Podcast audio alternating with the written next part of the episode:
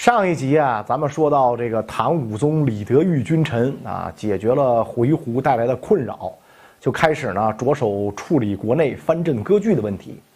当时他们要对付的呀，主要是昭义节度使。这个昭义节度使呢，以前叫这个泽路节度使，设立于呢肃宗至德元年，辖区包括今天的山西东南部和河北西南部一带啊，以泽州、潞州为核心。这两个州都在今天山西省境内啊，治所呢分别在今天的晋城市和长治市啊，所以咱一看地图呢就知道了，这个昭义节度使就是为了监视河北三镇而设立的。一直以来呢，这个昭义节度使都是由朝廷任命，但是到了这个敬宗、文宗时期啊，昭义节度使也出现了父死子继的这个现象。当时的情况呢是这样啊，敬宗年间呢，昭义节度使刘戊病死了。手底下的私兵呢，就直接拥立刘戊的儿子刘从谏继任。刘从谏贿赂了朝中的宰相，得到了这个朝廷的正式任命。不过呢，这刘从谏对朝廷啊还算是忠心耿耿。文宗年间有藩镇叛乱，刘从谏在平叛过程当中立了大功，深得文宗信赖。更可贵的是呢，在甘露之变发生以后，藩镇里边只有刘从谏挺身而出，公开呢跟太监们叫板。好多被迫害的官员家属都来投奔他，刘从谏呢还上表痛骂这些太监，甚至表示如奸雄难治，是以死清君侧。这番宣言呢，在长安城里引起了不小的轰动啊！那些个这个宦官们啊，一个个气得火冒三丈，但是呢，拿刘从谏一点辙都没有，因为人家手里有兵啊。正因为这个有刘从谏的存在，才使得文宗后期太监们不敢直接废文宗，只能等文宗驾崩以后，假传圣旨，另立武宗。上一集啊，咱们说过，武宗继位之后，就把文宗时代的大臣们都给踢下去了。刘从谏也是文宗旧臣，难免心慌，于是呢，就向武宗进献了一匹九尺高的宝马，想表表忠心。结果呢？被武宗拒绝了啊！才给我一匹宝马，我怎么着得法拉利，我也得这个这个是玛莎拉蒂这玩意儿是吧？刘从谏就越想越不踏实，皇上该不会要对我动手吧？于是呢，就赶紧做准备，招纳亡命徒，打造兵器，筹备物资，还在水草丰美的地区养马，积攒力量。到了会昌三年，也就是公元八百四十三年，刘从谏身患重病啊，他非常担心呢。朝廷派人接手昭义节度使以后呢，他的族人没了军权，可能要遭受灭顶之灾。于是呢，仿照隔壁河北三镇，安排侄子刘枕接替节度使之位，同时呢，把各种关键岗位安排上自己最亲信的这个亲戚部将，做好准备。不久之后。刘从谏就病死了，刘枕密不发丧，假托刘从谏的名义上表武宗，表示呢自己快要死了，请求把昭义节度使的位子呢传给刘枕。言下之意，如果皇上不答应，恐怕昭义军就要叛变了。武宗马上召集宰相们商议啊，大家都说回鹘余烬未灭，边疆呢不能放松戒备，现在讨伐泽路，恐怕国力不支，不如就让这个刘枕呐当这个昭义节度使罢了。只有李德裕提出了不同意见啊！他说：“泽路的情况跟河北三镇不一样，河北地区习乱已久，人心难化，所以前几朝都和气聊了。那但是呢，泽路地区离关中更近，将士们也以忠义闻名。现在刘从谏不服朝廷管辖，垂死之际还想把兵权留给自家人。朝廷要是依了他，那以后四方各镇都想着父死子继，兄终弟及，天子的威令就不存在了。”武松还是那句话，嗯，爱卿所言甚是，但是你有什么办法治他们呢？啊，李德裕就回答了，啊，说这个刘家能这么硬气啊，是因为他有承德、魏博、幽州、河北三镇做帮手。幽州啊，隔得远，只要能把承德、魏博两镇搞定，这刘家就掀不起什么浪花来。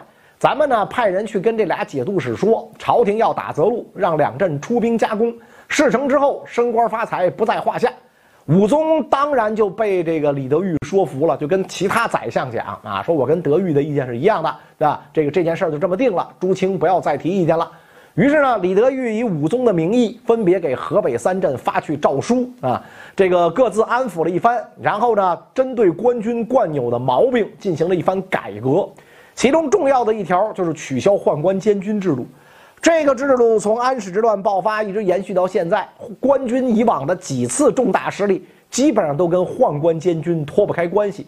而这一次呢，因为李德裕啊跟宦官关系不错啊，而且呢又有武宗对他的信任，所以他跟那帮宦官呢达成了协定，结束了宦官监军制度，改革好了军制，朝廷就要动手修理昭义军。公元八百四十三年，也就是会昌三年五月，武宗下诏削去刘从谏和刘枕的官爵啊，因为武宗这个时候还不知道刘从谏已经挂了，这就等于向昭义军宣战。接着，武宗召集五路大军，其中承德军、魏博军从东边进攻昭义军的邢州、明州、磁州这三个州呢，都在今天的河北省境内。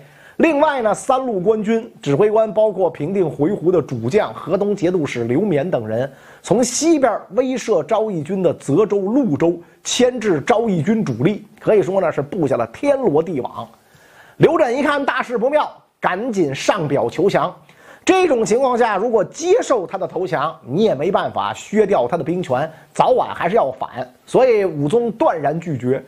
无奈之下，刘枕命令部下各州县贴出告示，那上面写着说：“那大家注意了，官军都是贼兵，来抢咱们东西的，见到了就杀，不要手下留情，做好了这个顽抗到底的准备。”官军这边啊，属承德节度使王元奎最积极，因为他们家跟昭义节度使刘悟家是三代有仇。这回呢，他王元奎第一个挺进这个泽路地区，进攻邢州。但是呢，其余几路军马在这个时候都出了各种状况，其中呢有打着自己小九九的，典型代表呢就是魏博节度使何敬洪。魏博军地盘离泽路最近，接到的任务呢是从东边进攻磁州，就是今天的河北磁县。魏博节度使呢本来跟刘轸他们家关系不错，于是呢出工不出力。人家承德军已经进入泽路地区俩月了，何敬洪这边还没出发。承德节度使王元奎孤军奋战，很不爽，就上表朝廷，跟武宗打小报告，说何敬洪心怀鬼胎。李德裕发现这个情况之后，上表武宗调中武节度使王载率领精锐部队，经由魏州、相州进攻磁州。魏州、相州咱们提过好多次，这是魏博节度使的核心地区。何敬洪一看这情况，心说这中武军来到自己地盘以后，不会对我动手吧？于是赶紧出兵，主动呢进攻磁州各县。连下两座城池，向朝廷呢表明心迹。而另一路官军从河南往北进攻的河阳军，则是吃了败仗，损失惨重。李德裕的处理方案是直接让中武节度使王载接过了河阳军的指挥权。还有一路呢，指挥官是晋将行营诸军节度招讨使李彦佐，他长期驻足不前，处于观望状态。李彦佐精着呢，那他知道谁先冲上去，谁损失最大；谁在后面上，谁就能收割一波大的，占便宜最多。李德裕上表武宗，要求派天德防御使石雄取代李彦佐。石雄咱们之前讲过，平定回鹘、乌界可汗的大功臣。石雄到晋将军就任的第二天，就率军一口气攻下昭义军五座军寨，杀敌数千。消息传到长安，武宗大喜，跟宰相们讲啊：“石雄真是一员良将啊！”从这些节度使的表现，大家也能看出来，那踏踏实实听朝廷话的没几个。要不是武宗和李德裕能镇得住场子，这次平叛说不定又要搞成大型的内乱。战事进行到十二月份，局面呢基本上是这样的：承德、魏博两军从东边进攻昭义军的邢州、明州、磁州；王载、石雄两员大将分别进攻泽、陆两州。别看是两面夹攻，这仗啊不好打。当时有大臣这么评价：刘从谏养精兵十万，粮食可支撑十年，可见这个昭义军实力之强大。前线正在僵持不下之时，河东军大本营太原出事了。原来呢，当时朝廷命令河东军加派两千士兵增援前线，但是河东军的兵马呀，早已经都派去进攻泽路地区了。新任河东节度使李实召集保安、什么库房管理员之类的还是不够。一查档案，发现前任节度使刘勉在边境呢留了三千士兵，防备回鹘残兵。于是呢，李石呢就派部下河东都将杨辩领一千五百人回到太原。按照当时惯例，军事出征每人要给两匹绢布作为赏赐。那唐朝那会儿呢，绢布是可以当钱花的。但是府库里的财物被刘勉带走了，没钱劳军。李石只好自己掏腰包犒赏军士，但是每个人呢也就只能分到一匹布啊，因为他这个他工资能有多少？你想想，这一千五百人，好家伙，可想而知，大家肯定非常不爽。这个时候呢，是会昌三年的年底，士兵们就说啊，赏赐给一半就给一半吧，啊，怎么着也得让咱们过完年再出征吧。但是监军不答应，老催着士兵们上路。而这帮士兵的头头杨变是个野心家，他知道太原城空虚，于是就地造反。会昌四年正月初一，本来是辞旧迎新的好日子，杨变率领士兵在太原市集大肆抢掠，节度使李石带着几个亲信逃出城外。杨变占了太原以后，就派侄子去联系刘枕，跟他结拜为兄弟。从昭义军的角度来看，这绝对是雪中送炭；而对于朝廷来讲，犹如一道晴天霹雳。太原乃李唐王朝龙兴之地，号称北都。在攻打北方突厥、回鹘以及平定安史之乱的过程当中，太原都扮演着前线指挥部的角色。包括这次围剿昭义军，太原是官军最重要的后勤基地。丢了太原，意味着前线的战事很难继续打下去。所以有大臣就建议武宗别打了，收兵吧。啊，前线大将王载也上表。说最近呢，我收到了刘枕送来的降表，微臣呢派人去接洽，发现贼兵确实真心实意想投降。皇上您不如啊就接受刘枕的投降。关键时刻又是李德裕站了出来，他对这个武宗说：“王载不跟朝廷汇报，就私自接受刘枕的降表，又派人去接洽，无非想独占招降刘枕的这份功劳。”想当初，李卫公击破东突厥吉利可汗，就是趁着他们请降的时候发动突袭才成功的。建立奇功就在今日，千万不要因为太原发生了一点点小问题就丧失了这么好的机会。请陛下立刻命令前线将士，趁贼军放松警惕，迅速进兵讨伐。针对这个王载抢功的心态，李德裕呢也提出了解决方案。他说。再请皇上派人暗中告诉石雄，如果王载接受了刘轸的投降，那你石雄就一点功劳都没了。石雄必然不会放弃建功立业的好机会，肯定会加紧进攻。对于太原的叛乱，李德裕说了，太原从来对朝廷忠心耿耿，只不过因为犒赏不足导致士兵造反。更何况造反的不就区区一千五百人，能干出啥大事儿？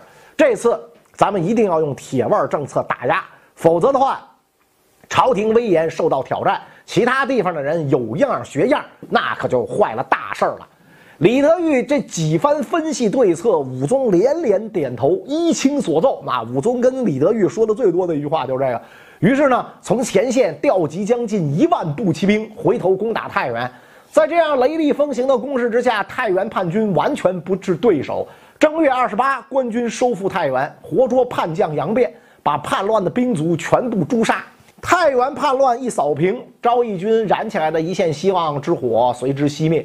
此时，王载主力已经杀至泽州城下，距离昭义节度使大本营潞州州城上党县还有两百里路程。那上党县呢，就是今天的这个这个山西长治。石雄的部队呢，距潞州城也只有一百五十里。啊，其实这个王载啊，来到泽州城下俩月了，迟迟没有发动进攻，啊。李德裕认为王载想抢功的老毛病又犯了，那就对皇上讲说：“王载这人俩月没动静，就是怕自己攻打泽州会牵制昭义军主力，然后呢会让石雄趁虚攻入潞州，那立下头功啊。现在呢，这个我请调这个刘勉担任河阳节度使，让他率领两千精兵威胁泽州啊。要是王载看明白了咱们的用意，那他就会赶快进兵攻打泽州。刘勉的部队呢，以作接应。”要是他顽固不化，还不动手，干脆就让刘勉来打泽州。武宗一听，拍手叫好，马上安排官军兵临城下。昭义军内部开始人心思动。刘轸本人很年轻，没什么名望。说白了呢，他能当这个节度使，全靠他大爷刘从谏。昭义军的这个军政大权呐，其实都是由一帮核心将领来决策。这些人呢，就把自己的利益看得很重啊。对于底下的将士呢，很少进行赏赐。到了现在这份上，昭义军高级将领们各怀鬼胎，不少人就想着，要不然干脆啊，归顺朝廷算了。第一个落实到行动上的呢，就是刘轸的心腹大将高文端啊。会昌四年的闰七月，高文端投降官军，把昭义军的内部情况都给交代了啊。战争啊，已经打了一年多了。这个昭义军无论经济上还是后勤上，都已经扛不住了。粮食不够，只能让妇女把没成熟的稻谷割下来，手搓这个这个稻穗儿，再把这个稻粒儿呢冲了，就这么着补充粮食。很多昭义军将领看到高文端开的这个头，也不想拼死抵抗。八月，邢州、明州、磁州守将相继投降，昭义军的一半领土被朝廷收回。啊，李德裕认为昭义根本在此三州，三州降，则潞州不日有变矣。啊，武宗说呀，这个郭仪必定会杀了刘枕来将功赎罪。啊，李德裕说，诚如圣量，一切都跟陛下料定的一样。郭仪是刘枕的心腹大将，啊而他的行动果然被武宗猜中。郭仪听说三州投降，马上跟这个昭义军另一员大将王协商量，打算杀了刘枕作为投名状，归顺朝廷啊。郭仪搞定了刘枕的亲信，叫董可武，派他游说刘枕，劝他呢把军权交给郭仪，然后自己捆上以后投降朝廷。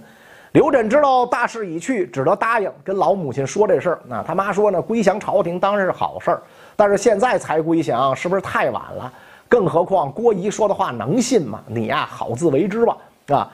刘枕做好了最坏的打算，素服出门，把军权交给郭仪，然后接见诸将。啊，他的这个亲信李世贵听说了之后，啊，带领手下几千士兵攻打郭仪。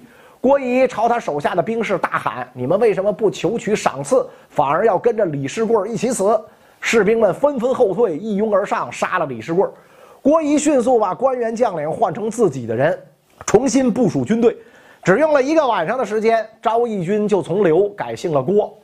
第二天呢，董可武请刘枕来家里劝说刘枕，用他一条命换全家人的平安，是吧？刘枕别无选择，只好说行，我心里呢也是这么想的，是吧？这个于是呢，董可武走上前来，抓住刘枕的手，一员部将在刘枕身后把他斩首。结果郭仪和董可武没有信守承诺，还是把刘枕家族所有人全部杀死，连这个襁褓中的婴儿啊也不放过。这还不算完，郭仪生怕节外生枝，又把刘从谏的亲信家族全部杀死。这当中呢有不少都是当初甘露之变后来投奔刘从谏的。此外，军队里边凡是跟郭仪有一丁点矛盾的，也都被他杀害，以至于军中每天都要杀人，流血成泥。稳住情况以后，郭仪派人带着刘枕的首级前往泽州投降王载。八月十六，宰相们入朝，向武宗道贺。武松问李德裕该怎么处理郭仪啊？李德裕说：“刘枕这小子傻呵呵，被人摆布，祖兵抗命，都是谋主郭仪的策划。等到刘枕势孤力屈，郭仪又卖主求赏，这种人如果不杀，又怎么能说是惩恶扬善呢？应该趁大军还在的时候。”把郭仪等人尽数处死。武松说：“朕亦以为然。”于是命石雄率军进潞州城，掌控住潞州局面，然后把郭仪、董可武等降将一概拿下，尽数处死。至此，朝廷终于彻底平定了昭义军叛乱，重新呢掌握了泽路地区。整个平叛过程当中，李德裕居功至伟，加封为太尉、魏国公。平定泽路可以说是唐王朝在衰落过程当中难得的一次重大胜利，但是呢，这场耗时一年多的战争，极大的消耗了唐王朝的财力物力，连官员的俸禄都经常被克扣以资军用。那面对这样的难题，大唐王朝该如何处理呢？关于这个问题，咱们下一集再说。